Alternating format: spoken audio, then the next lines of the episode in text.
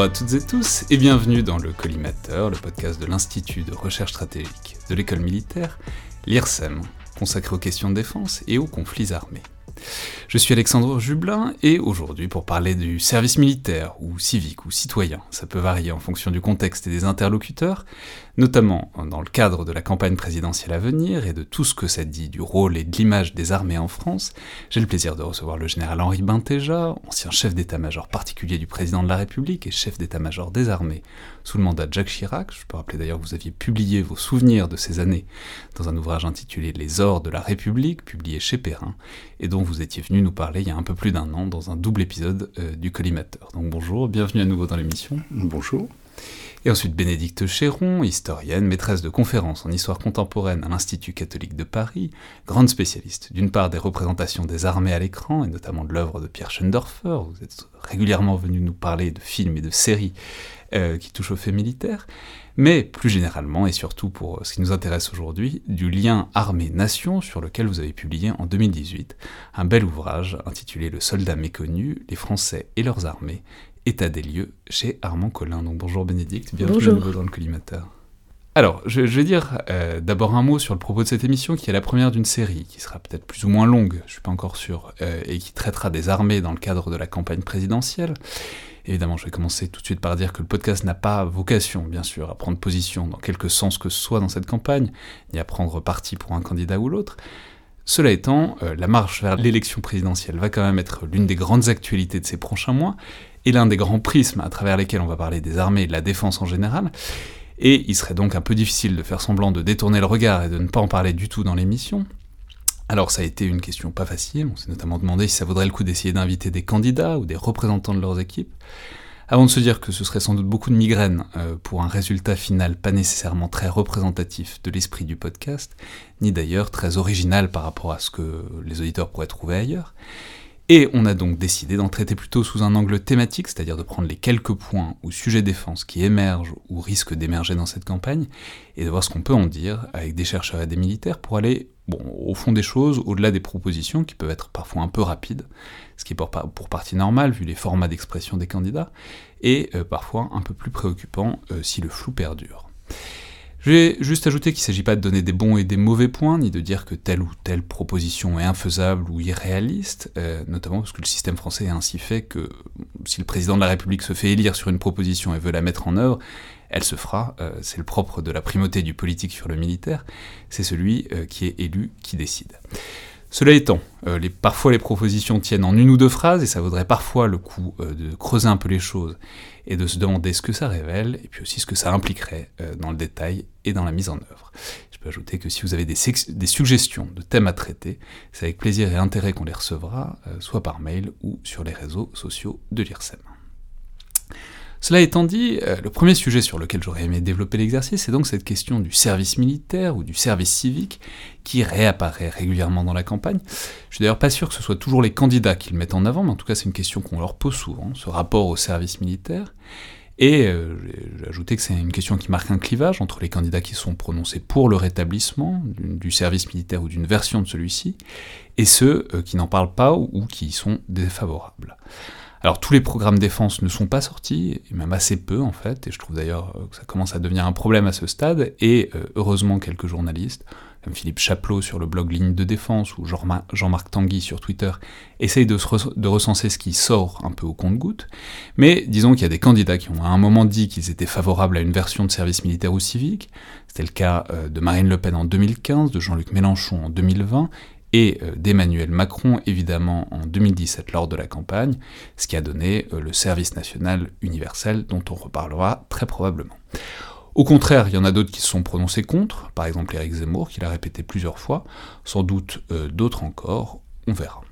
Mais on a donc vu le thème reparaître il y a quelques mois, notamment dans la primaire des Républicains, avec Michel Barnier qui avait déclaré vouloir rétablir ce service militaire, avec un, argumentaire qui est intéressant et assez caractéristique, je pense, de la manière dont on représente parfois euh, cette histoire du service militaire. Je pose cette question et je dis que je vais en effet soumettre euh, à un débat parlementaire, après l'évaluation de toutes les initiatives qui ont été prises, plus ou moins réussies, euh, à l'idée de, recréer un service de six mois obligatoire que j'ai appelé service militaire de sécurité et de protection civile, donc qui sera ouvert de manière plus, plus souple, plus flexible aux jeunes pour passer un temps à recréer entre eux ce lien, ce brassage social et ce lien républicain et de ce lien national. Quel jeune, c'est quel âge? Entre 18 et 21 ans. Mais garçons et filles, tout le monde. Garçons et filles, je pense qu'il y a besoin de recréer ce lien pour euh, l'unité de notre pays. Michel Barnier n'est évidemment pas le candidat de la droite, mais il est dans l'équipe de campagne de Valérie Pécresse, et disons que ça m'a semblé assez représentatif euh, de l'image d'Épinal qu'on peut parfois avoir euh, du service militaire, et des raisons pour lesquelles certains voudraient le voir revenir. Alors on va entrer dans le détail des dispositifs qui ont existé, qui existent, qui pourraient exister, de tout ce que ça impliquerait pour les militaires et pour la nation plus généralement. Mais j'aimerais revenir un peu à la source des choses et euh, du cadre actuel, qui a duré près de 20 ans en fait, de cette absence euh, de service militaire ou national.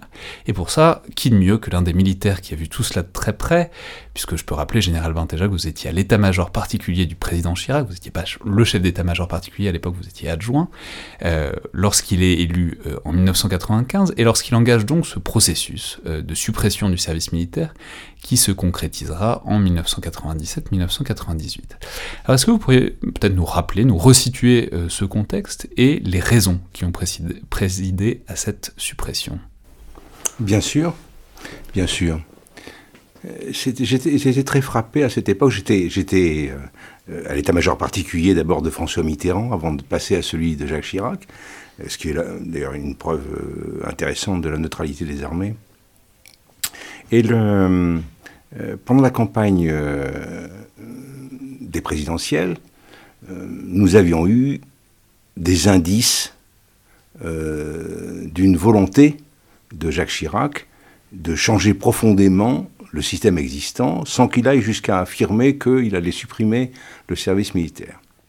Mais euh, quand j'en parlais aux chefs militaires de l'époque, euh, ils étaient très sceptiques, ils n'y croyaient pas. Ils n'y croyaient pas.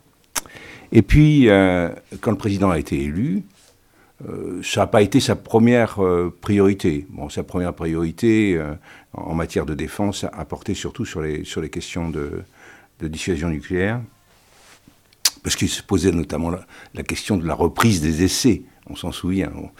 Et, c'est seulement euh, euh, après les premiers conseils de défense euh, consacrés à cette remise à plat de notre système de défense qu'il a commencé à montrer le bout de l'oreille, si je puis dire. Et on a très vite compris, enfin très vite, il a fallu quand même, dans mon souvenir, il a fallu six conseils de défense successifs, où chaque fois il renvoyait la copie des chefs d'état-major en leur demandant de revenir euh, euh, sur leurs euh, leur propositions parce que c'était toujours insuffisant. Il a fallu donc six conseils de défense pour qu'on en arrive à ce qu'ils déclarent. maintenant, ce que je vous demande, c'est de me proposer un projet d'armée entièrement professionnalisé. Et les raisons, ben les raisons, il nous les a exposées de manière très simple. Il a dit, je crois que le, le, service militaire n'est plus adapté à, à ces à ses fonctions euh, théoriques. D'abord, il est plus adapté à la, situation actuelle euh, géopolitique de, la France, aux menaces qui peuvent peser sur notre pays. Euh, deuxièmement, euh, c'est-à-dire globalement le fait que les soviétiques allaient probablement pas directement attaquer la France et que donc cette idée d'une armée de masse a été s'éloignait un peu. Oui, ça? il, faut, il, faut, il, faut, il faut effectivement il faut se souvenir que Jacques Chirac a été élu cinq ans après la dissolution du pacte de Varsovie. Euh, six ans après la chute du mur de Berlin. Je veux dire, c'était la situation avait complètement changé. Il n'y avait plus de menaces directes sur le territoire français comme c'était le cas auparavant. Donc c'était plus la défense massive du territoire face à une attaque de l'Union soviétique qui était, en cause. Euh, et, de plus en plus, on s'en rendait compte, la sécurité du pays, la défense de nos intérêts, euh, dépendait euh, des crises et des conflits qui se multipliaient autour de, l'Union européenne. Et pour ça, une armée de conscription était évidemment très mal adaptée. C'est ce qu'avait bien ressenti François Mitterrand au moment de la guerre du Golfe. Parce que c'est là que tout a commencé, en réalité, que les interrogations ont commencé à se faire jour. Euh, François Mitterrand a estimé, à tort ou à raison, qu'on ne pouvait pas risquer, engager la vie de, nos appelés pour quelque chose qui n'était pas directement la, défense du territoire national. Et donc, euh, la guerre du Golfe, on l'a faite uniquement avec euh, nos ressources en engagé du moment. Ce qui explique d'ailleurs que notre participation était moins importante que celle des Britanniques. Donc il y avait cette première raison qui était que le service militaire n'était plus adapté au type de menaces auxquelles nous étions confrontés. Et puis il y avait une deuxième raison, euh, sur laquelle il insistait beaucoup d'ailleurs, c'était que le service militaire remplissait plus sa fonction de brassage social dont parlait Michel Barnier, et, qu'il était devenu très inégalitaire. Et à cet égard, euh, les chiffres étaient clairs. C'est vrai que près de 40% d'une classe d'âge de jeunes hommes échappaient au service militaire. Euh, soit en étant dispensés euh, ou exemptés pour des raisons médicales ou pour des raisons familiales, soit en étant en, effectuant une forme civile de service. Fait que le brassage social au sein du, du service militaire ne se faisait plus, puisque les plus favorisés et les élites en général y échappaient par le biais de dispenses ou de ou d'exemption ou, par le service civil, et puis les plus défavorisés, parce qu'ils avaient des problèmes physiques, parce qu'ils avaient souvent des addictions euh, euh, à, des, la boisson ou autre chose, euh, en étaient exemptés. Donc, donc on avait un service militaire qui était devenu, qui ne répondait plus ni à l'une ni à l'autre des exigences qu'il fondait. Mais là où c'est intéressant aussi, c'est que les exemptions, hein, en quelque sorte, elles tombent pas du ciel. Ça vient aussi de choix politiques d'exempter telle ou telle catégorie et de permettre, par exemple, des exemptions pour. Après, on peut dire que c'est aussi toujours l'inertie d'un système, mais ça vient aussi d'une certaine pratique du système que d'autoriser ou pas euh, des, fractions de la classe d'âge de, sortir de, de, l'appel. Bénédicte Chéron? Oui, en fait, ce qui est intéressant, c'est qu'on voit que le système des exemptions, il était presque validé officiellement, c'est-à-dire qu'en fait, les, politiques le laissaient courir euh, sans mettre en œuvre le régime de sanctions qui était prévu pour ceux qui tentaient d'échapper euh, à l'appel obligatoire. Et en fait, on se rend compte que ce système d'exemption, il avait été très largement anticipé, puisqu'en fait, euh, dès 1965, et c'est à l'époque Debré qui est ministre, et on ne peut pas le soupçonner d'avoir voulu favoriser la dilution du service militaire. Michel Debré, Michel Debré pardon. Euh, et en fait, il envisage déjà que dans la les futures configurations euh, de, la scène internationale et du format des armées en raison des modernisations de l'armement et de l'irruption euh, possible envisagée de l'arme nucléaire, on n'aurait plus besoin d'une armée de masse. Et que les générations du baby-boom qui vont arriver à l'âge de l'appel à partir des années 70, 80, 90 seront de toute façon trop nombreuses pour qu'on puisse trouver à les utiliser militairement euh, de manière utile et réelle. Et donc en fait, ces exemptions, elles étaient déjà contenues dans un certain nombre de réformes qui courent à partir de 1960 et qui sont donc très anciennes.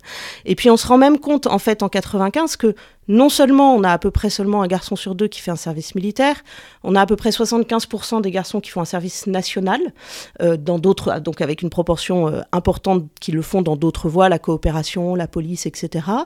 Et puis, en fait, dans ceux qui font un service militaire, donc dans cette moitié de classe d'âge masculine, les voies du service sont elles-mêmes très typées socialement. C'est-à-dire que 80% des appelés qui font leur service dans l'armée de terre sont issus des petites classes moyennes ou classes les moins favorisées. Tandis qu'on va se rendre compte que dans les postes d'état-major et puis dans la marine et dans l'armée de l'air, on va avoir un certain nombre de catégories sociales plus favorisées. Donc ce, brassage ne se faisait plus en 95.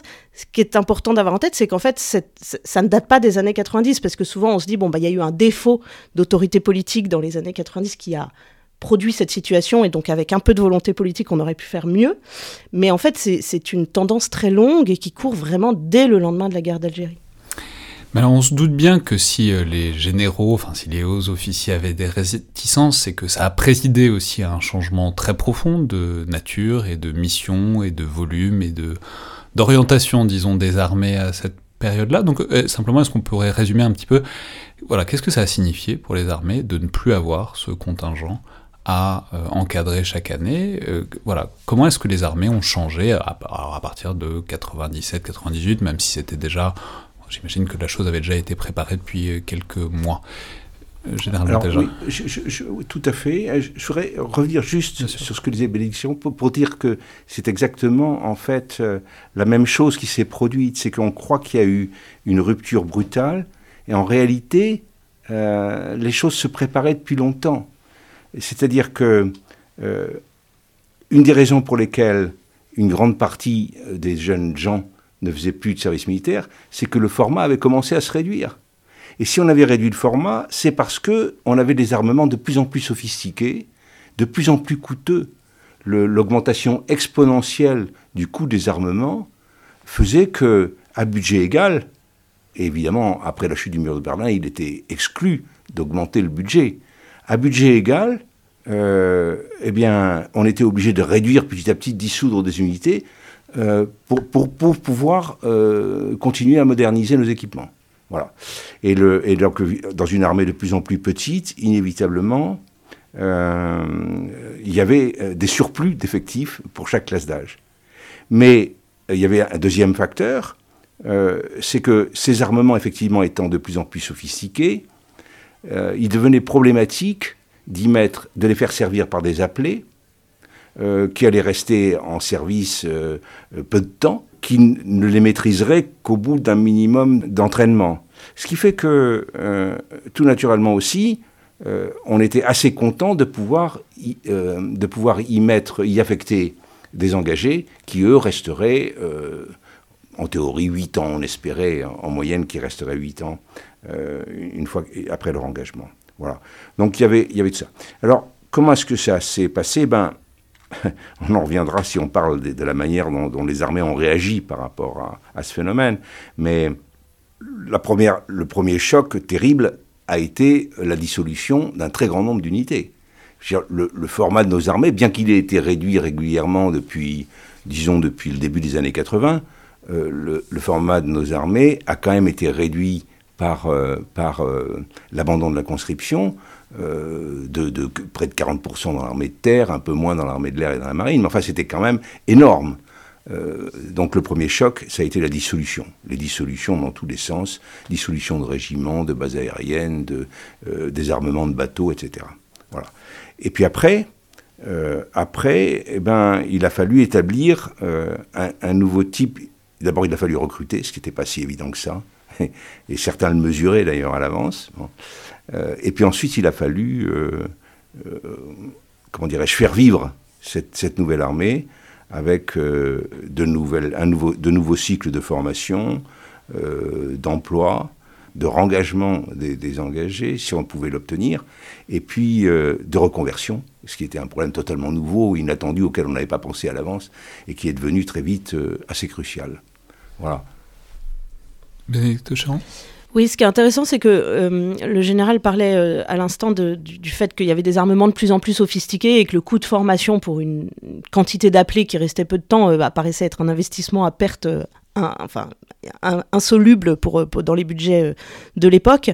On, se rend compte aussi, en faisant parler des officiers de l'époque, et, vous le raconteriez mieux que moi, général, mais que il y a, la crainte de, de, cette fameuse armée à deux vitesses euh, dont l'image s'est dégagée au fur et à mesure des années 80 avec l'idée qu'il y avait une armée professionnelle efficace qu'on envoyait aux quatre coins du monde dans les opérations extérieures, euh, au Liban et ailleurs en Afrique subsaharienne, avec quelques volontariats service long, enfin même un nombre substantiel hein, au fil des années 80 de volontaires, d'engagés volontaires qui du coup faisaient un service long et qui rejoignaient en fait euh, cette armée professionnelle, même en étant des appelés.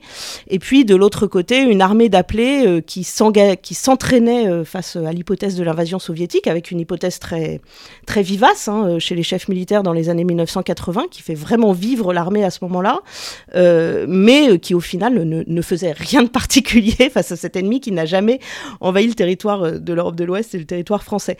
Et en fait, il y, a, l'idée, on voit surgir l'idée que finalement des appelés pourraient demeurer dans, les armées, mais avec des tâches subalternes qui ne seraient pas celles du combat et que donc on ne les formerait pas de manière pointue à utiliser des armes sophistiquées.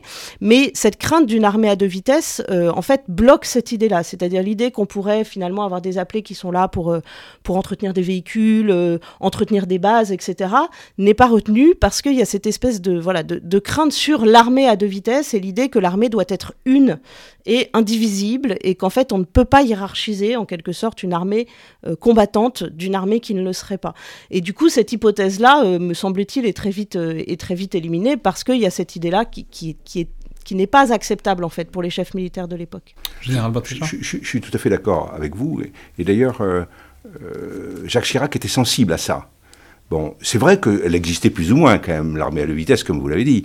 Moi, j'ai eu la chance d'appartenir, de commander un régiment de la force d'action rapide. Dans l'armée de terre, il y avait la force d'action rapide et le reste. La force d'action rapide, c'était ceux qui allaient euh, effectivement euh, en opération en Afrique, euh, tandis que les autres. Et il n'y avait pas d'appelé. Veillaient sur, les, sur la ligne bleue des Vosges, oui.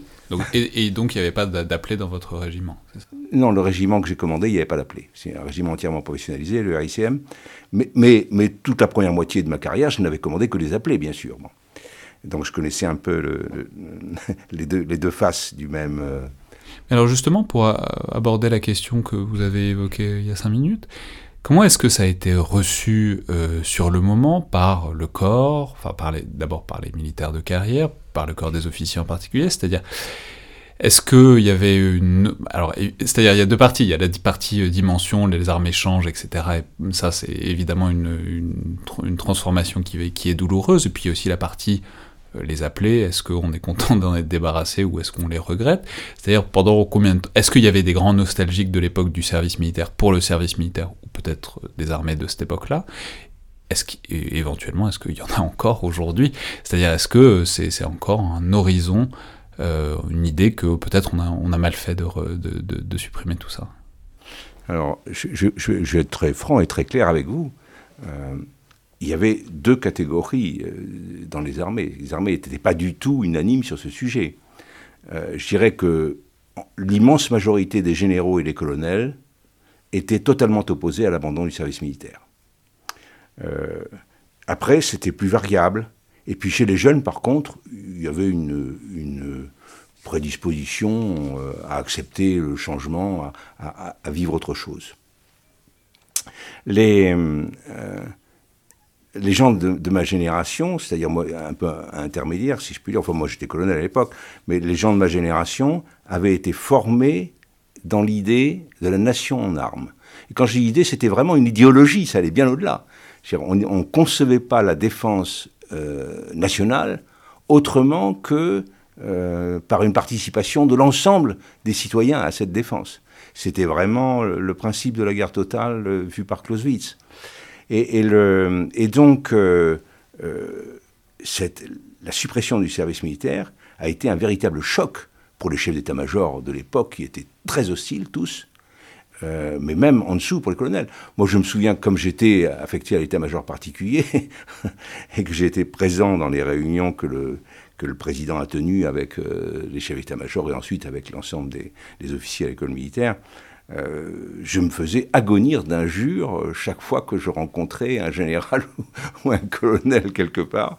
Ils me disaient tous qu'on était en train de saboter euh, le principe républicain par excellence qui était celui de la nation en armes. Voilà, ce n'était pas le cas chez les jeunes. Chez les jeunes, surtout chez ceux qui avaient eu la, chance de, connaître un peu les deux, les unités d'appelé, les unités d'engagé. Mais, mais chez les anciens, c'était extrêmement fort. Oui, c'est frappant en fait dans les archives de la période de 95-97, donc au moment où la décision se prend et doit être mise en œuvre, euh, toutes les notes euh, qui émanent des états-majors, euh, en fait, voilà, sont sont des notes préparatoires à la professionnalisation, mais dans une tonalité qui est très nettement la tonalité d'un désaccord. voilà, alors c'est des documents internes, hein, évidemment ça ne s'exprime pas et ça ne sort pas, et, c'est bien normal déjà à l'époque, mais il y a cette tonalité très forte d'un désaccord, euh, et, et, d'une ligne en fait assez nette avec l'idée que euh, on ne fera pas autre chose qu'un vrai service militaire. Et c'est intéressant cette idée-là à l'époque parce qu'on voit, et d'ailleurs Bastien Hirondelle le, dit aussi dans ses travaux sur cette, euh, sur cette professionnalisation. Bastien Hirondelle, donc disons simplement, c'est un politiste qui, qui, est malheureusement trop rapidement disparu, qui, qui, est disparu il y a quelques années déjà, qui a beaucoup marqué le champ des études militaires en France et qui a beaucoup travaillé sur cette question de la modernisation des armées à cette époque-là. Voilà, et en fait on, on voit qu'il y a l'idée de service, du service militaire ou rien, et en fait avec une fin de non-recevoir sur toutes les autres formes de dispositifs qui sont envisagés. Parce que euh, on a parlé tout à l'heure de la suppression, en fait l'appel il est suspendu, hein. soit il pourrait être rétabli du jour au lendemain euh, si on estimait que pour des raisons de défense nationale, il faudrait le rétablir. D'ailleurs c'est en se soumettant à cet appel toujours en, vigueur que les jeunes Français font tous une journée d'appel, euh, donc aujourd'hui la journée défense et citoyenneté. mais l'idée qu'on pourrait appeler les jeunes Français à faire autre chose qu'un service militaire en sollicitant les armées, et dans le débat actuel, je pense que c'est intéressant, euh, voilà, se heurte à une fin de non-recevoir des états-majors et des officiers supérieurs de l'époque, qui considèrent qu'en fait leur boulot, c'est vraiment de former des combattants pour la nation en armes, et qui s'inscrivent encore très fortement dans cette idée-là. Euh, on, a du mal à le percevoir aujourd'hui parce que les états-majors ont, très, pour des effets générationnels hein, essentiellement, ont très largement évolué sur cette question, mais il y a vraiment à l'époque cette idée de la nation en armes qui reste très présente, et euh, qui pourtant est en décalage total avec ce que perçoivent les Français, parce qu'il y a évidemment une abondance, abondance de, sondages et d'enquêtes d'opinion qui sont faits dans les années 80 et au début des années 90 sur le sujet. Et en fait, à la fin des années 80 déjà, on voit dans les enquêtes d'opinion que pour l'essentiel des Français, il y a une déconnexion totale entre le service militaire et la défense nationale. Alors pas totale, mais il y a quand même un jeune Français sur deux à la fin des années 80 pour qui faire son service militaire, ça n'est pas défendre la nation par les armes. C'est faire autre chose, c'est rencontrer d'autres jeunes Français, etc.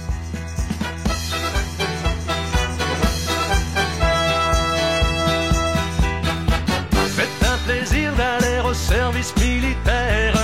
Chacun sait qu'à 20 ans, on n'a rien d'autre à faire. Que c'est le pied de marcher comme un maître en homme. Que c'est la discipline qui vous fait un homme. C'est sur le quai de la gare, un festival de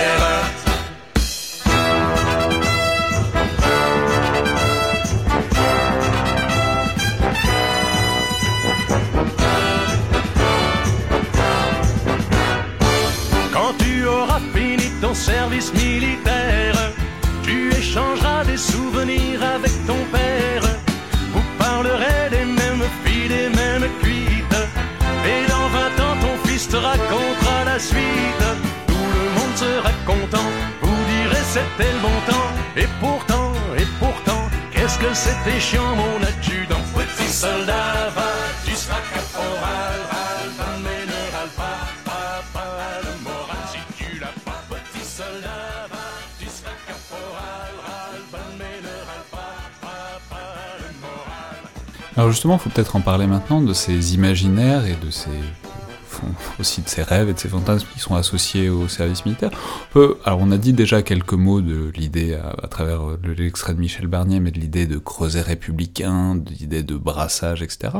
On peut dire, euh, soyez en passant, que c'est pas une, évidence absolue ni une vérité intemporelle. Bénédicte Chéron, vous, avez notamment montré que c'est quelque chose qui émerge globalement dans les années 60, parce que c'est le moment où on passe du service militaire au service national, et que c'est à ce moment-là où on essaye de vendre cette idée que le service militaire, c'est le brassage, c'est la rencontre, c'est euh, les, classes euh, et les milieux qui se mélangent, etc. Donc voilà, qu'est-ce qu'on peut dire peut-être de ces... Non mais parce que il y a des témoignages, il y a, euh, on a tous des témoignages, de, moi je n'ai pas fait mon service évidemment, mais j'ai vu des témoignages de gens qui m'en ont parlé. Il y, a cette chose-là, mais ce que vous montrez, c'est que c'est quelque chose qui avait été politiquement construit à partir du moment où on change l'orientation du service pour en faire ça. C'est en quelque sorte. En fait, c'est une évolution subtile et compliquée parce qu'il y a une évolution du discours et de la communication qui est très nette euh, à l'été 1962. Donc on finit la guerre d'Algérie, on termine la guerre d'Algérie, il y a évidemment un, traumatisme majeur euh, pour les milieux politiques, pour les milieux militaires et pour la société française. Et donc dans le discours, tout de suite, dans la communication militaire et politique, le service militaire devient autre chose à l'été 1962.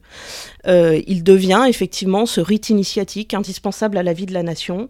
Et il y a toute une communication qui se met en place où il y a deux axes principaux qui sont développés, qui sont d'un côté le brassage social et de l'autre côté l'idée que dans le service militaire, les jeunes Français, les jeunes garçons vont acquérir euh, une expérience utile à leur vie adulte. C'est en quelque sorte une expérience qui leur est offerte. On leur demande plus de venir rendre service à la nation, on leur offre une expérience sous l'uniforme où ils vont apprendre des tas de choses sur le plan technique. Euh, on est dans la fin des Trente Glorieuses, l'industrie est florissante, euh, ils vont faire du sport, ils vont s'aguerrir physiquement. Enfin voilà. Donc il y a tout ce discours-là qui bascule extrêmement vite. Mais dans le même temps, les réalités du service militaire demeurent en fait assez stables, euh, telles qu'elles sont vécues par les jeunes hommes. Et donc il y a un décalage qui s'installe. Et tant qu'on a une quantité importante de jeunes garçons qui font leur service militaire, ce décalage, il continue d'exister et le discours existe, mais tout le monde continue d'avoir malgré tout en tête que faire son service militaire, c'est apprendre à tenir un fusil pour combattre un ennemi, pour parler très prosaïquement.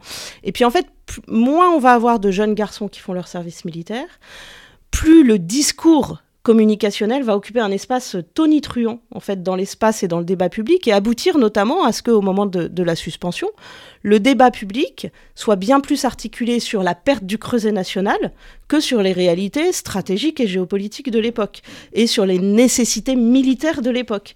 Et évidemment, à partir du moment où le service est suspendu, plus aucun garçon ne passe sous l'uniforme euh, dans, ce service. Et eh bien en fait, et on voit que c'est ce qui reste aujourd'hui, ce qui reste dans la mémoire, c'est cette communication qui a été extrêmement présente pendant plusieurs décennies. Général Oui, parce que je crois, je crois qu'il y, y, a eu euh, euh, et c'est normal, puisque, puisque le, service militaire, euh, avec des, sous des formes diverses et avec une extension plus ou moins grande, existait déjà depuis, depuis pratiquement deux siècles. Il y avait tout un folklore attaché au service militaire. un folklore que les, que les anciens conscrits entretenaient. Bon, c'était une sorte de rite d'initiation pour les jeunes hommes. Euh, comme dans les sociétés primitives. Et le, mais mais euh, tous ces rites, toutes ces traditions, tout ce folklore cachait en réalité euh, une appréciation beaucoup plus nuancée de ce qu'était réellement le service militaire, de ce qu'il avait réellement apporté. Il y avait chez tous les sursitaires, comme on disait, ceux qui repoussaient d'année en année au, fil de leurs études le, monde du service militaire, il y avait une très grande frustration. Je veux dire, euh, euh, le sentiment, François Mitterrand est un exemple parfait, si je puis dire. Il a gardé un souvenir absolument abominable de son service militaire. Euh, parce qu'il avait l'impression d'être commandé par des, par des sous-officiers qui n'étaient pas du tout de son niveau intellectuel, ce qui était évidemment vrai. Mais, mais moi j'ai eu autrefois comme professeur à Sciences Po Raoul Girardet, Raoul Girardet, qui était un spécialiste de, la société militaire, euh, estimait, il, le faisait chiffre à l'appui, que l'antimilitarisme en France, ce courant antimilitariste qui a représenté quand même euh, près de 20% de la population française à une époque, bon, était né avec le service militaire obligatoire. Mais alors justement, c'est là où c'est enfin, qu'est-ce que ça dit en quelque sorte le fait que ce soit ça qui est resté à des gens comme Emmanuel Macron, par exemple, euh, président de la République, ou Gabriel Attal, porte-parole du gouvernement, qui a été en charge, bon, on reparlera du service national universel, mais leur déclaration, souvent, ça a été voilà, on aurait aimé faire le service militaire, Emmanuel Macron aurait pu le faire, même si ça aurait été compliqué. Euh, Gabriel Attal n'aurait évidemment pas pu, parce qu'il est d'une génération en dessous. C'est-à-dire, pour euh, la formuler de manière un peu provocante, est-ce que les seuls nostalgiques du service militaire sont ceux qui ne l'ont pas fait? Alors c'est compliqué parce que ceux qui ne l'ont pas fait sont de plus en plus nombreux pour des raisons générationnelles, donc on a un peu de mal à faire des statistiques fiables. C'est pour ça qu'on en reparle. Mais, c'est sûr que, alors je pense que sur ces questions de génération, il y a évidemment tous ceux qui ne l'ont pas fait, et je pense pour qui, à la génération d'Emmanuel Macron, à la génération de Gabriel Attal, on entre effectivement dans ces générations qui ne connaissent du service militaire, que ces héritages mémoriels qui relèvent pour une part d'une communication qui a été très efficace parce que cette communication euh, dédramatisée du service militaire, si je puis dire, réduit à son, à son, son rôle de rite initiatique pour les jeunes garçons, euh, elle a permis quand même que l'antimilitarisme, qui était effectivement assez fort en France dans les années 70, même s'il a été beaucoup moins fort qu'ailleurs, euh, de, baisser substantiellement dans les enquêtes d'opinion à partir des années 80. Donc en fait, ça produit des effets, cette communication. Elle est assez... La communication militaire, globalement, produit des effets assez efficaces en termes d'opinion publique, en fait, contrairement à ce qu'on pense souvent. Donc ça, ça fonctionne.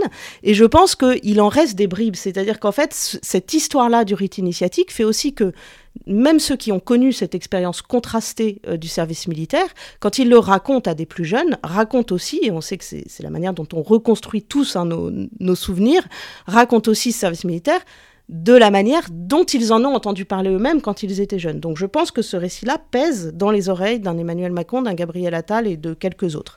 La deuxième raison, il me semble, euh, c'est qu'on est dans une période quand même de, grande inquiétude sur la cohésion nationale et la cohésion sociale, et que euh, y a, le premier réflexe dans ces périodes d'inquiétude, c'est d'aller chercher des références solides euh, de l'existence de la nation. Et ce service militaire, tel qu'on l'a connu au XXe siècle, il est formalisé par la loi en 1905, euh, après des années de maturation après la défaite de 1870. Et formalisé en 1905, il il apparaît comme étant le dispositif qui permet à la nation en armes de gagner la Première Guerre mondiale et de créer son unité nationale autour de la Troisième République. Et ça, je pense que c'est un moteur mémoriel qui est extrêmement puissant et qui fait qu'en fait, toutes les nuances de l'existence du service militaire qui vont suivre, qui font que dès les années 30, en fait, le service militaire ne fonctionne pas si bien que ça, euh, n'arrive pas à être réformé. Il y a des débats politiques sur son format, sur sa fonction. Dès les années 30, on a des officiers qui se disent qu'il faut faire autre chose en plus du service militaire parce que ça ne suffit pas à créer la cohésion nationale, qu'on n'appelle pas comme ça à l'époque, mais qu'il y a une inquiétude sur la manière dont les jeunes sont pris dans des luttes idéologiques qui les divisent et qui risqueraient de faire perdre la nation dans une autre guerre. Donc en fait, on voit bien que c'est une histoire qui n'est pas du tout linéaire, qui ne se développe pas de manière linéaire, mais il y a des, dans des périodes, je pense, d'inquiétude sur la cohésion nationale, vraiment des moteurs puissants de, mythification. Et la mythification n'enlève rien aux bienfaits réels qui ont existé du service militaire, mais il y a une part de mythification. Généralement déjà sur cette nostalgie je dire, c'est que, Simplement pour atténuer un peu ce que je disais tout à l'heure, c'est que j'ai pu me rendre compte, malgré tout, directement, aux Antilles, quand j'ai été commandant des, armées aux Antilles, euh, j'ai pu me rendre compte des effets concrets, pratiques euh, de la disparition du service militaire sur euh, une partie de la société française qui se trouve euh, assez déstructurée au plan familial, pour des raisons culturelles, j'allais dire. Et, moi, j'ai entendu beaucoup, beaucoup de mères de famille se plaindre du fait que leur, leur fils, ne faisant plus de service militaire, n'avait acquis non pas, euh, comment dirais-je, euh, n'avait pas acquis euh, une certaine connaissance sociale généralisée, non, mais avait perdu ce qu'apportait le service militaire, c'est-à-dire une référence masculine et l'apprentissage de la discipline. Voilà. Alors ça, c'est quand même un peu particulier, et ça, et ça, ça peut provoquer des réactions de diverses natures. Mais, mais de, fait, aux Antilles, clairement, les mères de famille regrettaient amèrement la, disparition du service militaire, précisément parce que, au-delà du rite initiatique, euh, les jeunes hommes n'avaient pas été formés à l'apprentissage de la vie euh, en communauté. alors ça, ça pose peut-être euh, une question plus large qui est effectivement celle de c'est un autre imaginaire. Euh, c'est donc c'est plus celle de ce que, enfin, c'est celle de ce que l'armée fait à la société, effectivement. C'est quelque chose qu'on désigne peut-être depuis le maréchal Lyotet sous l'appréciation générale du du rôle social des armées. C'est un article du maréchal Lyotet sur le rôle social de l'officier, et qu'on peut inscrire en fait tout ça dans le grand thème, disons, du lien entre l'armée et la nation. Mais euh, voilà, c'est une question qui se pose réellement. Qu'est-ce que c'est peut-être Bénédicte rappelez-nous ce qu'est cette conception qui est en fait très prégnante dans les armées. C'est pas, je veux dire, c'est pas que c'est un article du début du XXe siècle de Lyoté, mais ça n'est pas resté qu'un article. C'est quelque chose qui s'est transmis dans la mentalité des officiers, dans la mentalité des armées, et peut-être aussi dans certaines parties de la société sur le rôle justement que vous évoquiez à l'instant général de ce que l'armée fait à la nation, aux jeunes gens de la nation, est-ce que ça pourrait provoquer pour euh, l'avenir politique du pays? Alors d'abord, c'est vrai que les effets socialisateurs du service, ils ont existé. C'est-à-dire qu'il ne faut pas les nier, parce que comme on est longtemps après et qu'on a recul de temporel, euh, c'est plus facile d'analyser, mais ils ont existé, ces effets socialisateurs du service. Et ils ont existé aussi, effectivement, parce que à la fin du 19e siècle, alors l'article de Lyotet dans la revue des Deux Mondes, c'est en 1891, c'est le rôle social de l'officier dans le nouveau service militaire. Et euh, cet article, en fait, il fait l'objet d'une exégèse immédiate dans les milieux militaires. Il a un écho qui est extrêmement puissant, extrêmement fort. Euh, dans les archives qu'on trouve pas très loin d'ici, euh, au centre de documentation de l'école militaire, des mémoires d'officiers déjà écrits à l'époque, alors sous des formes qui étaient celles du début du XXe siècle, mais il y a tout de suite une exégèse des conférences qui sont faites dans les écoles militaires, avec le souci en fait de développer euh, un style de commandement, dirait-on aujourd'hui, qui tienne compte de la totalité de la personne, avec l'idée que euh, si tous les jeunes garçons passent sous les drapeaux, on ne peut pas simplement leur donner des ordres et qu'ils les exécutent sans comprendre le pourquoi de leur présence sous les drapeaux. Et qu'une nation euh, forte est une nation constituée d'hommes libres, de citoyens qui comprennent euh, les raisons de leur engagement, même si cet engagement est contraint. Donc effectivement, ce style de commandement, il va irriguer toutes les armées. Alors avec plus ou moins de réalité concrète. Euh, à l'époque, si on, avait des enquêtes sur le, précises sur ce que pensaient les militaires de l'époque, sans doute certains diraient que, que leurs officiers n'y avaient rien compris. Mais en tout cas, ça irrigue très très fortement les armées. Et ça irrigue une fois encore les armées dans un moment où la Troisième République est en train de construire son unité, où cette unité va être euh, baptisée, si je puis dire, dans, les, la tragédie euh, de, la Grande Guerre. Et donc, ça va donner un écho à ce rôle social de l'officier qui est extrêmement fort. Et en fait, on retrouve dans les écrits militaires une préoccupation pour ce rôle social et un rythme de publication qui, en fait, est fort à chaque fois qu'il y a une période d'inquiétude sur l'existence de la nation, soit à cause de menaces extérieures, soit à cause de craintes sur son état intrinsèque et sur sa cohésion. Donc il y a à nouveau une abondance de publications dans les années 30 qui vont donner pour une part naissance euh, au chantier de jeunesse euh, sous l'occupation, avec la, forme, on le sait, euh, euh, compliqué des chantiers de jeunesse dans le contexte du régime de Vichy, avec une coloration idéologique nette et en même temps des conséquences qui vont être pour certains l'engagement euh, contre l'occupant allemand. Euh, il y, a cette période des années 30 et puis on retrouve une abondance de publications en fait dans les années 90 et au début des années 2000 avec cette interrogation sur que devient le rôle social de l'officier. Ce qui est intéressant, c'est de voir qu'à la fin des années 90, au moment où on suspend le service national, en fait, pour tous les officiers qui écrivent sur ce sujet, en particulier au Collège interarmé de défense, à l'époque, donc redevenu école, enfin devenu école de guerre maintenant, euh, il y a l'évidence que ce rôle social va se perpétuer dans l'armée professionnelle, avec des engagés volontaires, avec ce style de commandement auquel tiennent les officiers français. Et puis il y a une interrogation euh, sur la manière dont ce rôle social va pouvoir continuer à fonctionner auprès de l'ensemble de la société. Et en fait, ça n'est jamais tranché cette question. C'est-à-dire que l'idée qu'il y a un rôle social extérieur au périmètre des armées, euh, elle n'est jamais tranchée. Il y a des tâtonnements. Euh, on voit que certains évoquent des dispositifs où on pourrait faire quelque chose, voir passer des jeunes, etc. Mais ça n'est jamais tranché sur le plan doctrinal. Et on sait que les militaires aiment la doctrine claire. Euh, et, et ça reste un non-dit. Et pour autant, dans la communication, encore une fois, on va se mettre à parler de rôle social des armées auprès de la société, comme s'il y avait une évidence à ce qu'il se déploie d'une manière ou d'une autre. Et c'est vrai que le politique va avoir une oreille très réceptive à cette idée d'un rôle social des armées auprès de la société, notamment parce que très peu de temps après la suspension, surviennent les émeutes urbaines de 2005, euh, et, que le débat sur la cohésion nationale devient euh, tonitruant euh, dans l'espace public après 2005. Général déjà oui, je, veux dire que, euh, effectivement, euh, cette, euh, cette, idée que les armées ont toujours un rôle social à remplir des nations est une, est une idée qui est restée très forte. en tant que, chef militaire, je veux dire, c'était pour moi d'ailleurs un sujet d'inquiétude, hein, pour rien vous cacher. quand on a, quand, quand, Michel Liomari a, a créé un, j'ai oublié le nom d'ailleurs de, les, les des établissements euh, pour récupérer, si je puis dire, des jeunes euh, qui étaient en, grande difficulté scolaire et, et, sociale. Euh, mon inquiétude. Je, je, crois que c'est les EPID, non Les établissements publics d'insertion de la défense c'est peut-être ça, oui. Je sais plus, ça a changé de nom plusieurs fois, je crois. Mais enfin, toujours est-il qu'effectivement. Dispositif deuxième chance, d'abord. Oui, c'est ça. D'abord, d'abord dispositif deuxième chance, puis EPID. Voilà, exactement. Voilà. Et le, eh bien, quand elle a créé ça, mon souci, moi, en, tant que chef d'état-major des armées à l'époque, c'était de savoir euh, qui allait payer et, combien de, et combien de cadres ça allait euh, ponctionner.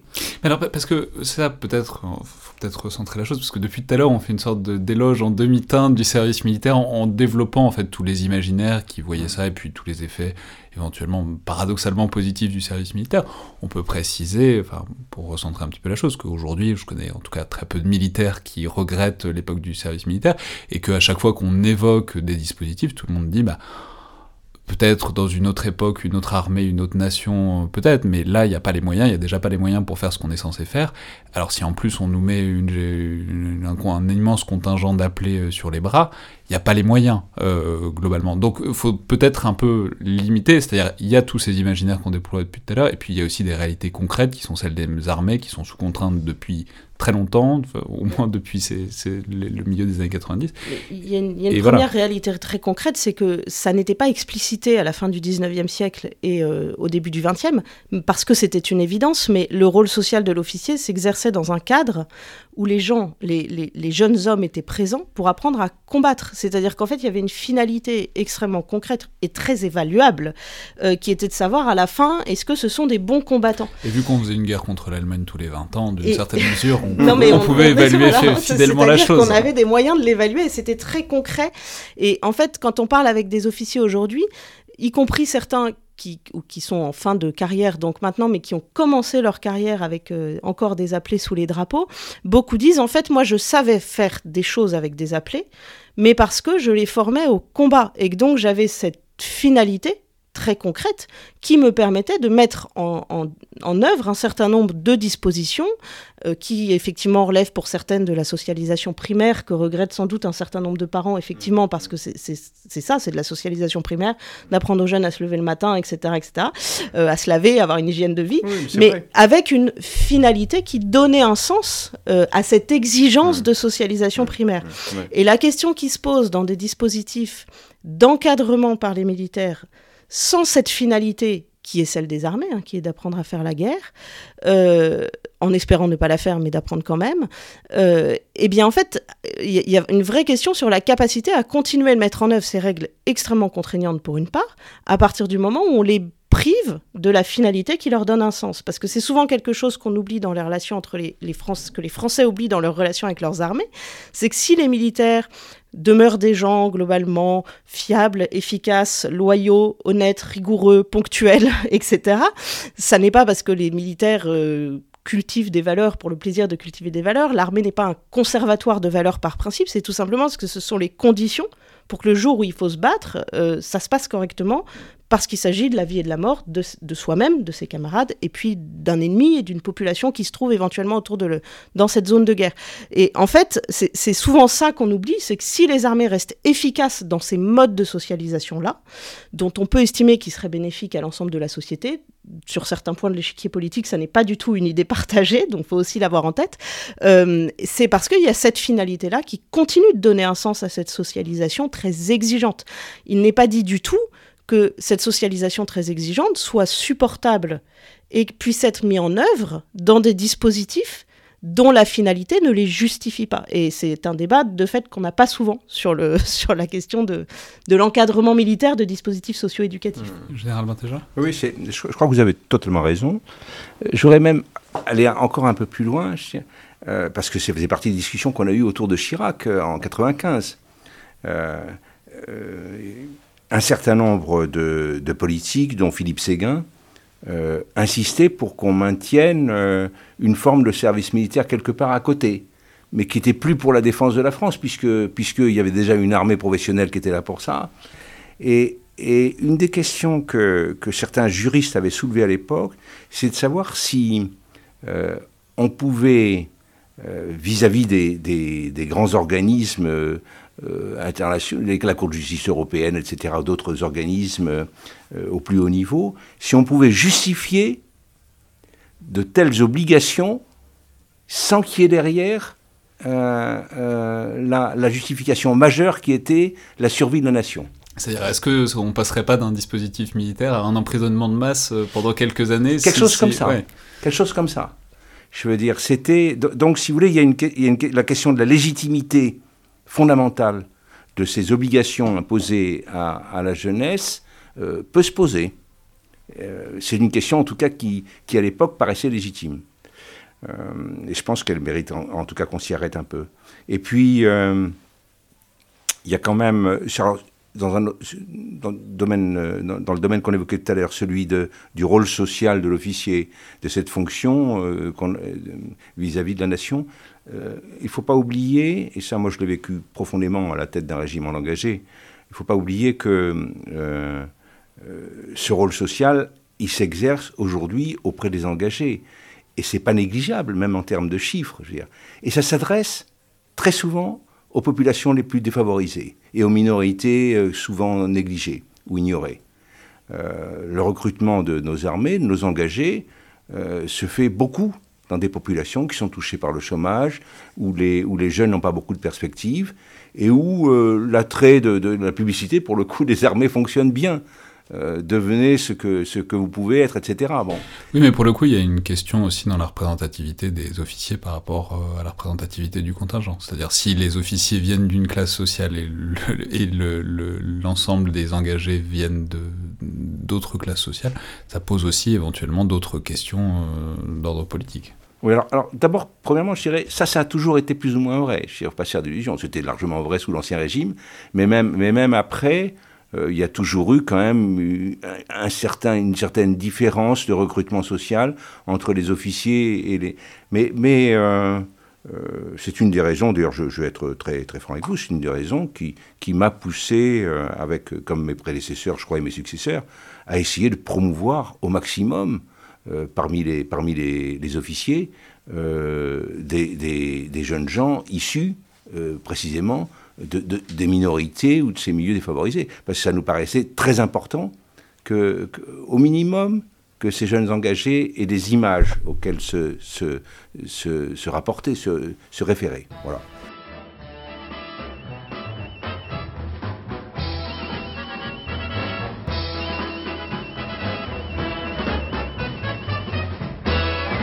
Quand je faisais mon service militaire, comme doivent faire les filles de chez moi avant d'oser me déclarer la guerre. Tu aurais réfléchi deux fois, car ne crois pas que j'étais cantinière ou cuisinière. Moi j'étais un soldat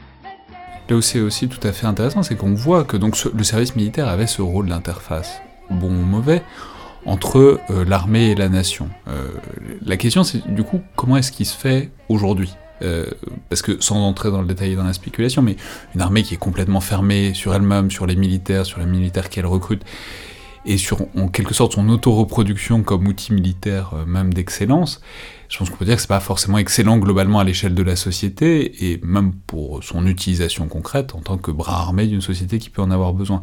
Et par exemple, je, pense qu'on peut dire que peut-être des dispositifs de présence et de visibilité comme euh, Vigipirate euh, depuis 30 euh, ans, Sentinelle, ont peut-être aussi ce rôle-là, dans une certaine mesure, de créer un lien, peut-être pas biographique, mais au moins visuel, entre la société et les militaires, pour pas qu'on ait l'idée d'une société, enfin, d'une société d'un côté d'un milieu militaire complètement coupé, même si évidemment ils recrutent dans la société. Donc voilà, dans quelle mesure est-ce que c'est pas aussi une tentation de réussir à recréer ce lien qui peut-être euh, ne faisait pas tant défaut que ça au, début, dans les années 90, encore au début des années 2000, mais là ça fait plus de 30 ans euh, qu'il que, y a plus cette espèce de brassage organique entre les militaires et le, reste de la société. Voilà, de, Bénédicte Chéron? Bah, C'est sûr que les points de contact réels, physiques, entre les Français et leurs armées. Ils sont réduits aujourd'hui à la portion congrue. alors le recrutement, c'est quand même une source non négligeable. Faut pas oublier que, alors on cite toujours l'armée de terre, mais parce qu'effectivement c'est elle qui, a un effet de masse en termes de recrutement qui est le plus notable, mais recrute 15 000 par an, à peu près 15 000 jeunes Français, filles et garçons par an. Euh, euh, et il y a un brassage parce que tous ne restent pas. Euh, 7 ans, 6 ans et demi, comme espéré, 8 euh, ans à l'époque de la professionnalisation, ça n'a jamais été atteint. Mais il y, a un turnover qui est extrêmement fort, qui est pour une part absolument positif pour les armées parce que de fait c'est une perte à chaque fois en compétences, en cohésion, etc. Mais qui correspond aussi à un objectif qui est de maintenir une armée jeune et ça c'est souvent quelque chose qu'on oublie. On fait mieux la guerre à 20 ans qu'à 40, donc tout le monde ne peut pas rester jusqu'à 45 ans. Euh, mais donc il y a ce turnover qui joue et on oublie souvent qu'en fait ce turnover fait qu'il y a quand même des milliers de jeunes Français qui ont porté l'uniforme à un moment et qui font autre chose après. Et ça, ça, compte et ça joue. Après, dans ces points de contact physique, il y a quand même une question euh, qui mériterait d'être réfléchie et il y a eu des, des coupes assez drastiques dans les années 2000 euh, jusqu'à la fin du, du, quinquennat de Nicolas Sarkozy sur la manière dont a été organisée la géographie de la présence militaire sur le territoire national. Et c'est vrai que partout où on a rationalisé cette présence géographique en regroupant des unités pour créer les fameuses bases de défense et où on a donc euh, cassé en quelque quelque sorte un maillage, alors qu'il ne pouvait pas être maintenu dans le format d'une armée de, conscription, c'est évident, mais il a quand même été vraiment très fortement rationalisé. On voit que c'est important. Et on voit par exemple qu'il y a un différentiel de connaissances euh, des Français pour l'armée de l'air, la marine et l'armée de terre, qui tient aussi, par exemple, au fait que l'armée de l'air et la marine ont un nombre de points d'ancrage géographique, d'emprise militaire sur le territoire qui sont beaucoup plus réduits, qui est beaucoup plus réduit que l'armée de terre. Et puis, alors effectivement, il y a tous ces déploiements qui donnent à voir des militaires sur le territoire national. dire que les Brestois connaissent mieux la marine que les Berrichons en général. Par exemple. voilà. Même si on, peut trouver quelques présences de la marine ailleurs qu'à Brest et à Toulon, mais c'est quand même plus compliqué. Euh, et puis, bah, évidemment, il y a toute cette présence diffuse, alors par le biais des déploiements sur le territoire national, mais là, il y a une interrogation de fond sur le fait qu'il ne suffit pas de voir du militaire pour comprendre ce que font les militaires. Et ça, c'est une interrogation euh, voilà, qui court. Alors, il y a eu Vigipirate dans des formats euh, assez réduits, Sentinelle dans des formats beaucoup plus massifs. Euh, il y a une interrogation sur le fait que les Français puissent comprendre qui sont les militaires et quelles sont les raisons réelles de leur engagement et de leur entraînement et des exigences et des contraintes qu'ils acceptent de subir quand ils les voient déployer dans des fonctions qui ne sont pas, au sens strict du terme, des fonctions euh, militaires, ou en tout cas dans des missions dont la fonction première se dilue peu à peu, euh, ce qui est le cas de l'opération Sentinelle, parce que la fonction première était très claire. On voit quelques années après que les raisons du déploiement de Sentinelle sont de moins en moins explicitées, de moins en moins clairement euh, expliquées aux Français, et donc il y a une interrogation sur ce point. Général Bentecha, sur ces points de contact et c'est au moins cette familiarité minimale entre l'armée et, la nation qu'on peut, peut souhaiter Oui, je, souscris tout à fait à ce que dit euh, Chéron, mais, mais euh, je voudrais quand même faire remarquer deux choses. Euh, quand on parle du lien armée-nation, je, je, pense qu'il ne faut pas, faut pas, faut pas oublier euh, quelques points de repère qu'on peut, qu'on peut, qu'on peut, auxquels on peut s'accrocher. Le premier, c'est que l'image des armées dans l'opinion n'a jamais été aussi bonne. Elle s'est sans arrêt améliorée depuis la fin du service militaire. Ce qui rejoint un peu ce que je disais avant, c'est que le service militaire générait autant d'antimilitarisme que, de, que d'enthousiasme. L'image n'a jamais été aussi bonne. Euh, et, j'irais même plus loin, je dirais, le, le, niveau de confiance qu'ont les Français dans leurs armées est, beaucoup plus fort que, la majorité des autres euh, corps de l'État. Bon. Donc, donc euh, le lien à l'armée-nation n'est pas détérioré au point que, que, les, que, les, Français aient une mauvaise opinion euh, de leurs armées. Loin des yeux, près du cœur, en quelque sorte. mais mais le, la deuxième chose que je voudrais dire aussi, il se trouve que j'ai été, par hasard, en Grande-Bretagne pendant la guerre des Malouines et aux États-Unis pendant la première guerre du Golfe. Euh, deux pays dans lesquels euh, il y a des armées professionnalisées depuis longtemps. Et euh, il y avait dans la population britannique comme dans la population américaine un soutien, une attention portée aux armées que je n'ai jamais retrouvée en France. Je, veux dire par là que ce dont les armées ont le plus besoin, c'est de ce soutien quand ils sont engagés quelque part en opération. et ce soutien est indispensable à tous égards, surtout quand il y a, quand, il y a beaucoup de casses, beaucoup de morts et de blessés. Oui, mais vous voyez, par exemple, il y a ce, truc qui ressort de temps en temps avec des pétitions de militaires. Il y, a cette idée, enfin, dans certains pans de l'opinion et du spectre politique, mais cette espèce de, méfiance, cette idée qu'il pourrait y avoir une société militaire en vase clos, factieuse, dont on ne saurait pas euh, plein de choses, etc. Qui, voilà, la distance aussi nourrit ce genre de fantasmes, et qui sont pas forcément toujours 100% fantasmatiques dans la totalité des cas, mais enfin, en tout cas, il y, y, a cette question de la distance qui joue dans cette, euh, dans cette ce rapport de perception. Bénédicte Chéron En fait, il y a une difficulté d'articulation de l'image euh, des armées aujourd'hui en France. C'est évident que les armées bénéficient d'une excellente image, d'une très bonne image, d'un fort taux de confiance. Euh, et cette image, elle, alors, elle est due d'abord à des améliorations qui sont effectivement qui avaient un peu précédé la, suspension du service et puis ça a été très très solidifié après la suspension du service. Elle est aussi due, cette très bonne image euh, présente des armées, à la médiatisation des opérations extérieures et à la manière dont il y a eu une réarticulation euh, de cette médiatisation, de cette image des armées en opération extérieure à la finalité combattante de l'engagement militaire. C'est-à-dire que on voit qu'il y a une évolution très nette à partir de la seconde partie de l'engagement en Afghanistan entre 2008 et 2012 parce qu'il y a Usbin en 2008 qui, qui amène un certain nombre de réflexions, en tout cas qui leur permettent de se concrétiser, parce que des réflexions qui étaient bien présentes déjà dans les milieux militaires sur la nécessité de réexpliquer aux Français que les armées combattent, avec tous les risques que cela suppose. Donc, Ouzbin, rappelons que c'est évidemment l'embuscade d'Ouzbin en, Afghanistan, où il y a donc des morts euh, français au combat. Enfin, c'était pas une radicale nouveauté, mais enfin là, il y en a beaucoup d'un coup.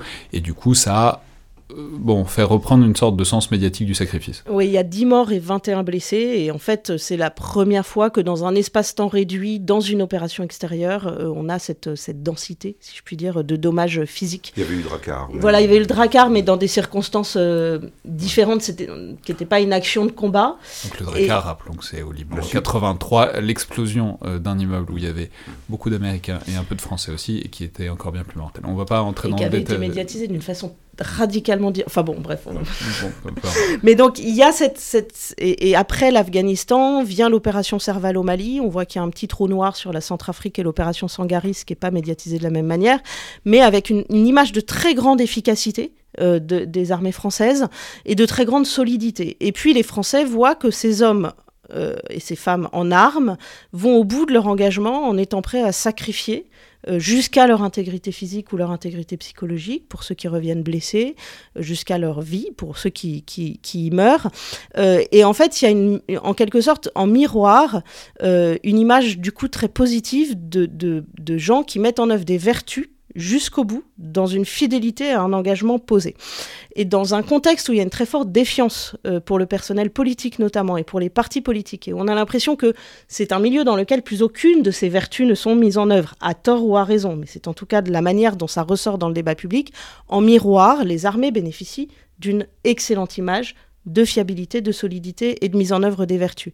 Et dans le même temps, dans le débat public intérieur, on a une image des armées qui est totalement déconnectée de cette finalité-là, combattante, qui leur donne cette image d'efficacité. Avec effectivement une opération sentinelle qui se dilue dans des finalités de plus en plus, de moins en moins claires. Euh, et puis cette hypothèse d'encadrement de la jeunesse qui en fait fait des militaires complètement autre chose, qui sont en fait, qui deviendraient des, encadrements, des encadrants socio-éducatifs, ou dans un nouveau service national universel qui vise à faire adhérer à des valeurs, puisque in fine c'est bien le but du, du SNU tel qu'il est pensé. Il y a même l'hypothèse que les militaires pourraient servir à encadrer un dispositif euh, qui, pour une part, euh, vise à faire adhérer à une forme de contenu politique, de contenu idéologique qui pourrait changer d'une majorité à une autre, parce qu'après tout, la bonne citoyenneté, selon que l'on soit de droite ou de gauche, on ne la conçoit pas de la même manière. Et du coup, dans un SNU qui vise à déployer les piliers de la bonne citoyenneté, un peu comme l'éducation civique à l'école, on pourrait changer le programme à chaque nouveau ministre. Donc il y, a cette espèce de déconnexion d'image qui n'aide pas forcément les Français à comprendre aussi comment s'articule le politique et le militaire qui peut aussi permettre d'entretenir des fantasmes, effectivement, sur le fait que les militaires et les chefs militaires savent tout faire, peuvent régler tous les problèmes, y compris dans le champ de la politique intérieure. Et je pense que là, il y, a quelque chose à dénouer dans lequel les politiques ont une relative responsabilité aussi. Ils n'ont pas toute la responsabilité, mais ils peuvent en avoir. Général Bartéja D'abord, oui, c'est vrai, bien sûr. D'abord, à ce propos-là, précisément, de, du risque de césarisme militaire, euh, c'est une, euh, crainte qui a toujours existé dans, l'histoire politique française depuis le début de la République. Et euh, une idée d'ailleurs que combattait Jaurès à, l'époque. Hein. en disant que, ne, voyait, même dans l'histoire de France, aucun élément, comment dirais-je, prédisposant les, armées et les chefs militaires à vouloir prendre le pouvoir. Malgré tout, cette idée-là est restée longtemps, puisqu'on se souvient que euh, au moment du putsch d'Alger, c'était des appelés en Algérie. Hein. Au moment du putsch d'Alger, on a beaucoup dit et écrit partout que c'était les appelés qui avaient fait échouer le putsch. En réalité, je crois que c'est un peu plus compliqué que ça. Mais euh, cette idée qu'une armée professionnelle est plus dangereuse a priori pour la République et la démocratie que, que euh, une armée d'appelés est une armée qui a, est une idée qui a, qui a très longtemps prévalu. Je pense objectivement, malgré tout, que cette idée a un peu disparu, encore que, quand il y a eu ce fameux manifeste des généraux, là, signé par quelques généraux en retraite, euh, cette idée est ressortie un peu. Et puis, euh, à travers l'histoire de France, par contre, il y, a un, fil rouge, je crois, et là je parle sous le contrôle de Bénédicte bien sûr, un fil rouge, c'est euh, la recherche, l'espoir de l'homme providentiel. Alors, on a eu comme ça, bien sûr, Bonaparte, on a eu De Gaulle, mais on a eu aussi Boulanger, je veux dire, et on a eu Pétain. Donc je veux dire, c'est un peu plus compliqué que ce qui paraît au premier abord.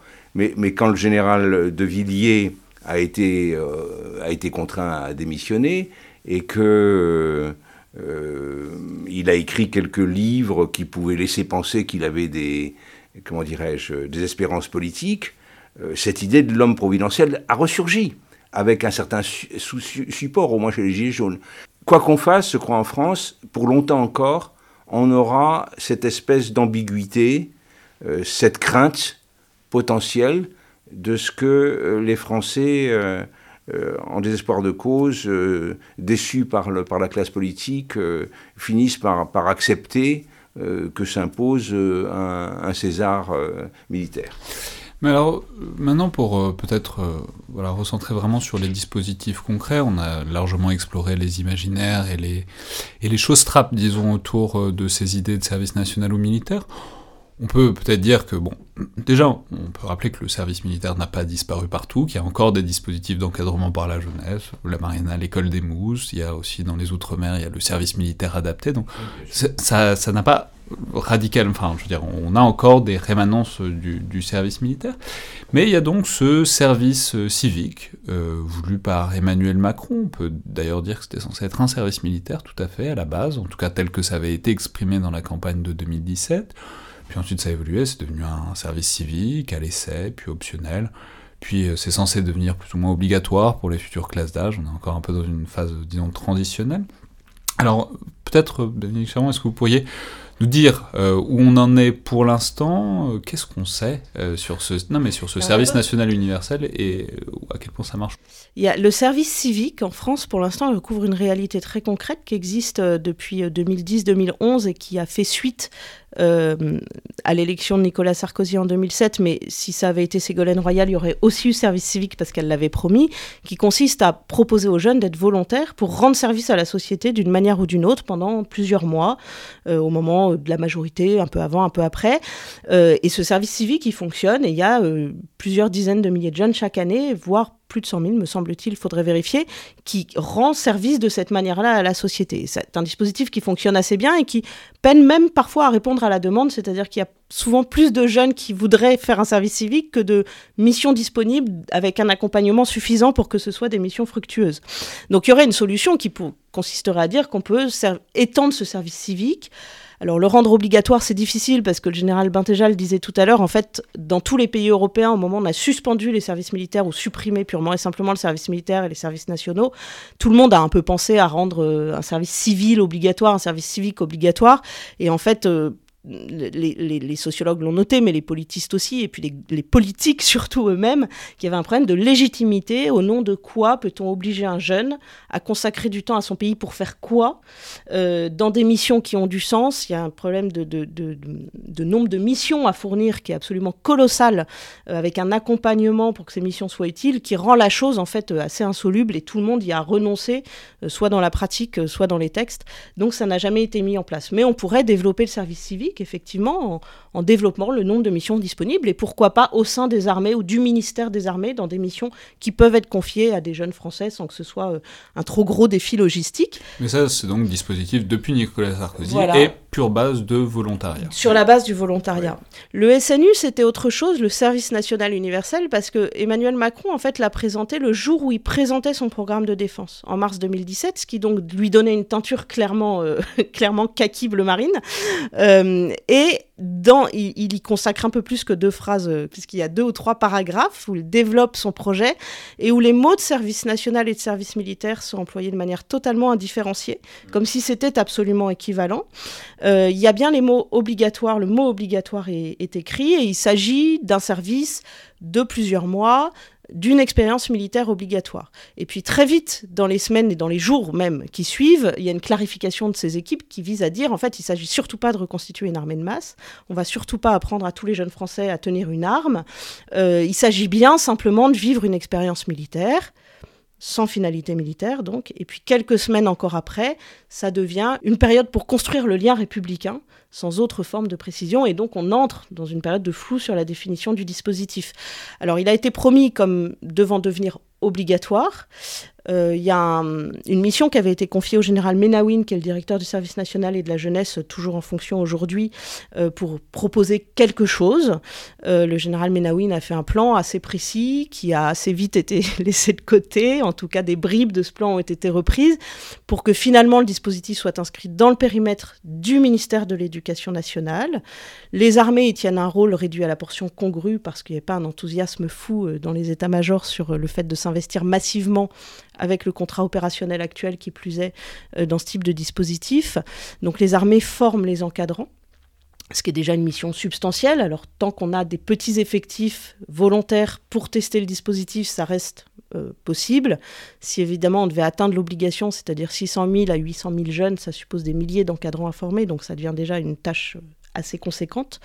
Euh, et puis les armées, en fait, ce service national, il se compose d'un séjour de cohésion obligatoire de deux semaines, donc dans des centres euh, fermés, avec une obligation de séjour, dans lequel les jeunes sont appelés à faire un certain nombre d'activités qu'on considère donc être nécessaires euh, pour devenir un bon citoyen. Et si l'obligation survenait, on considérait que ces activités sont donc obligatoires pour devenir un bon citoyen, qui s'articule autour du sport, de l'égalité entre les hommes et les femmes, de l'environnement, du développement durable. Il y a une journée défense qui reprendrait en fait euh, la, journée défense et citoyenneté actuelle, et puis avec un emprunt hein, qui est assumé par les concepteurs du projet au code militaire, au rite militaire, avec un uniforme, un salut au drapeau, le chant de la Marseillaise, un lever des couleurs tous les matins, etc. Donc il y a en fait cet emprunt au code militaire pour créer un dispositif qui est une sorte en fait de séjour civique obligatoire. Euh, voilà, pour devenir un bon séjour civique obligatoire, mais qui pour l'instant est encore volontaire. Alors pour l'instant c'est encore volontaire parce que derrière ce séjour doit ensuite venir une phase de deux semaines d'engagement dans une mission d'intérêt général qui est elle aussi difficile à mettre en œuvre parce qu'il faut trouver un nombre suffisant de, de, missions à remplir et éventuellement déboucher sur un engagement de plusieurs mois dans l'actuel service civique. Pour l'instant, en fait, il y a eu une première phase de préfiguration en 2019 avec 2000 jeunes en 2020, ce qui était prévu a été annulé en raison de la crise sanitaire. Et donc en 2021, il y a eu une autre expérimentation avec 15 000 jeunes. Et on entre là en 2022 avec théoriquement une nouvelle phase de développement avec 50 000 jeunes, ce qui est une marche substantielle à gravir en termes d'encadrement et de logistique.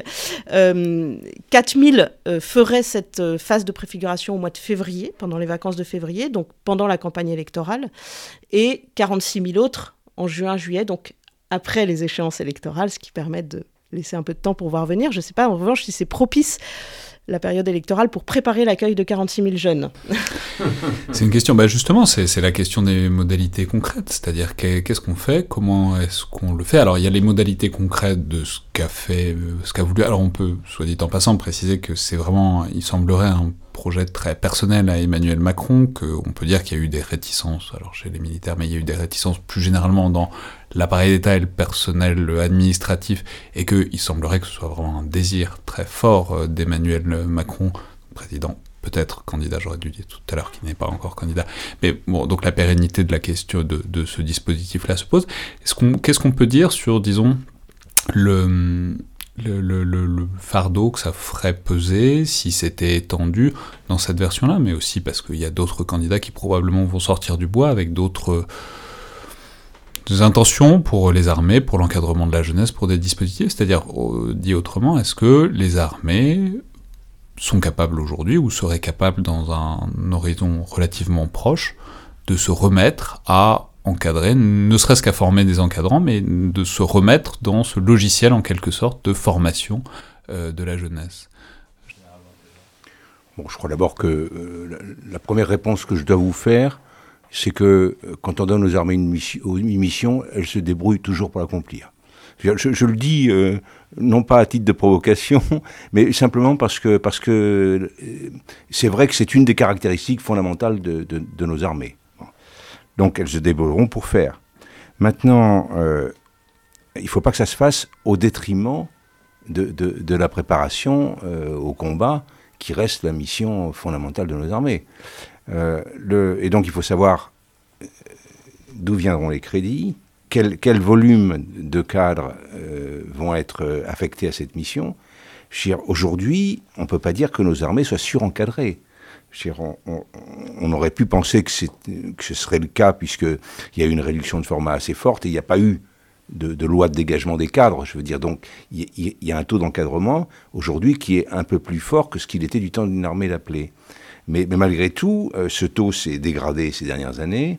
Et, par rapport aux grandes armées euh, comme celle des États-Unis ou du Royaume-Uni, par exemple, euh, nous avons déjà un taux d'encadrement faible. Et ce qui veut, dire concrètement que euh, nous ne pouvons pas dédier à ces missions-là, aujourd'hui, euh, des effectifs importants. Il ne faudrait pas que ça se fasse. Bon. La deuxième chose, nous n'avons plus non plus les infrastructures pour ça il y a longtemps que les casernes ont été cédées aux municipalités. Je veux dire, euh, il n'y a plus, euh, euh, les moyens de transport pour tous ces jeunes, etc. il, y a, derrière toute une logistique énorme qui elle-même pourrait, hélas, être imposée à, la substance même de, nos armées. Donc, je veux dire moi, je suis plus en charge, hein. mais, mais je, pense que euh, le chef les chefs d'état-major actuels doivent, regarder ça avec euh, beaucoup d'attention et, un peu, un peu d'inquiétude. Voilà. Bénédicte Charon Alors, il y a une question sur, la, sur, le, sur l'encadrement du dispositif, qui est un, vrai sujet, surtout que ce qu'ont montré les phases de préfiguration quand même aussi, c'est que euh, pour des administrations civiles, de type éducation nationale en particulier, la mise en place de ce type de dispositif ne va pas de soi. Il n'y a pas d'expérience antérieure. Euh, donc ça veut dire mettre en branle... Les armées ont su faire mais ne savent plus faire, et, les mairies essayent d'apprendre mais c'est C'est une vraie question, c'est-à-dire qu'en fait, accueillir chaque année une classe d'âge dans son entier, euh, même étalée sur une année, c'est un, c'est un, enfin, c'est une tâche euh, colossale, à la fois sur le plan des infrastructures évidemment, mais aussi sur le plan de l'encadrement, sur le plan de l'anticipation d'une série de questions d'intendance euh, très terre à terre de l'alimentation, des transports, euh, qui nécessitent en fait une logistique extrêmement importante et que le ministère de l'Éducation nationale n'a jamais mise en œuvre pour un dispositif de ce type-là. Voilà, donc c'est en fait faire vivre en internat pendant deux semaines à un moment donné 600 000 à 800 000 jeunes, ça ne s'improvise pas. Et les phases de préfiguration l'ont montré, c'est-à-dire qu'il y a eu quelques couacs qui évidemment n'ont pas été les plus médiatisés, mais sur des choses très terre à terre, par exemple quand on fait transiter des jeunes de l'outre-mer euh, au territoire euh, métropolitain, euh, eh ben, il faut les nourrir pendant le voyage. Et en fait, qui paye le sandwich? Voilà, c'est une question bête, mais il y a un certain nombre, notamment de cadres militaires, qui sont allés de leur poche pour payer des sandwichs parce qu'il n'y avait rien à manger. Donc c'est quand même des questions qui, qui ne sont le pas... Le général, l'armée réussit ses missions, pour qu'il arrive. mais c'est une question qui n'est pas négligeable, et dans l'hypothèse d'une montée en puissance, il me semble que pour les armées, euh, il y a deux questions. Il y a une question d'effectifs pour former les encadrants, qui est leur mission première aujourd'hui. Euh, et pour encadrer 600 000 à 800 000 jeunes, il va falloir beaucoup de monde, donc il va falloir former beaucoup de monde. Et puis il y a une deuxième question qui serait si on monte effectivement à plusieurs centaines de milliers de jeunes, qui est capable de le faire? Et euh, on sait que pour les responsables politiques, la simplicité, quand même, dans, quand ce genre de questions se pose, c'est de se tourner vers les armées qui sauront faire, d'une manière ou d'une autre, mais elles se débrouilleront pour le faire. Donc ça, c'est un vrai sujet.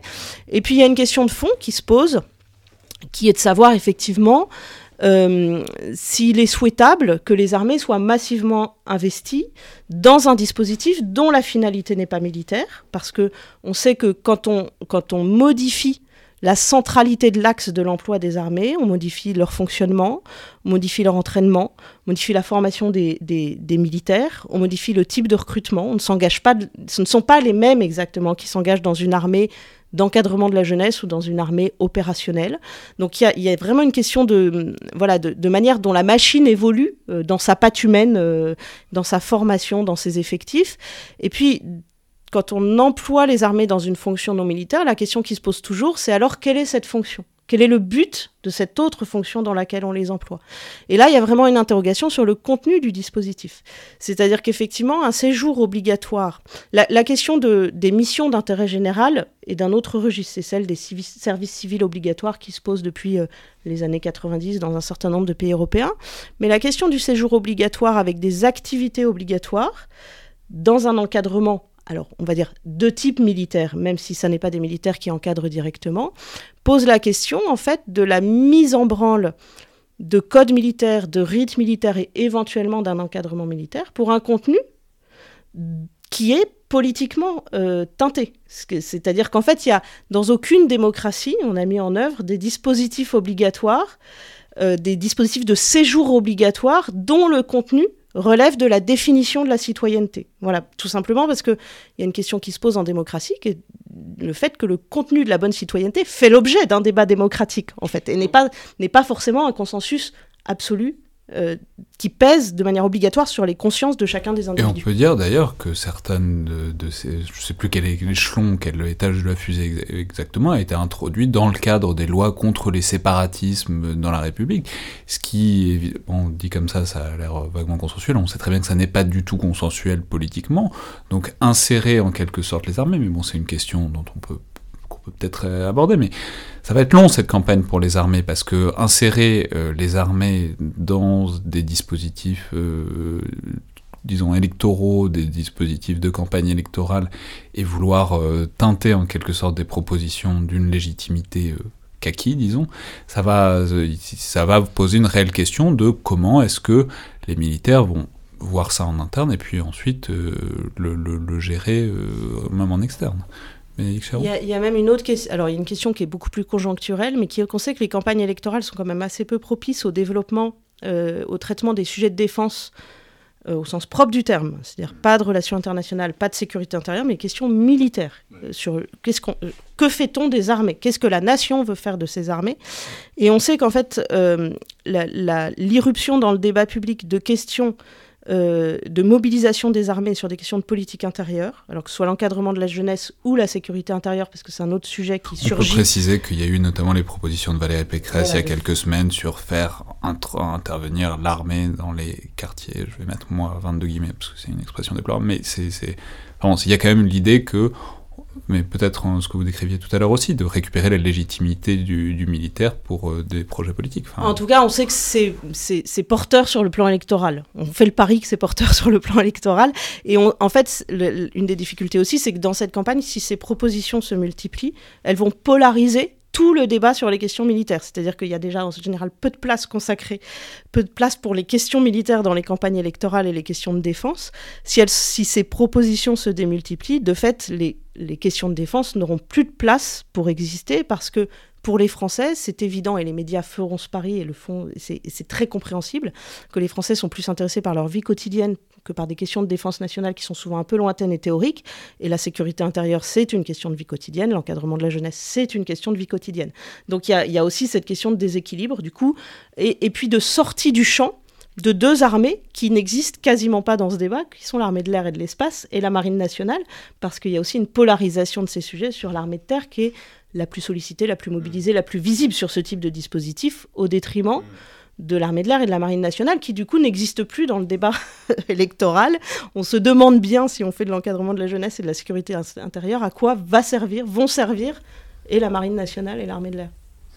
Général Oui, oh, bah, de toute manière, euh, elle participe quand même un peu, la marine et, l'armée de l'air participent quand même un peu à Vigipirate. Bon.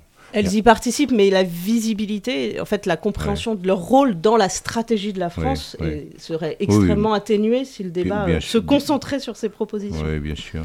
Non, je, reviens une seconde sur ce qu'on a évoqué rapidement, c'est-à-dire euh, euh, cette, idée que les armées pourraient avoir un rôle à remplir en matière de sécurité intérieure pour contrôler les, quartiers, comme on dit. Je veux dire, euh, c'est une question qui s'est déjà posée. Moi, je peux le dire sans. Euh,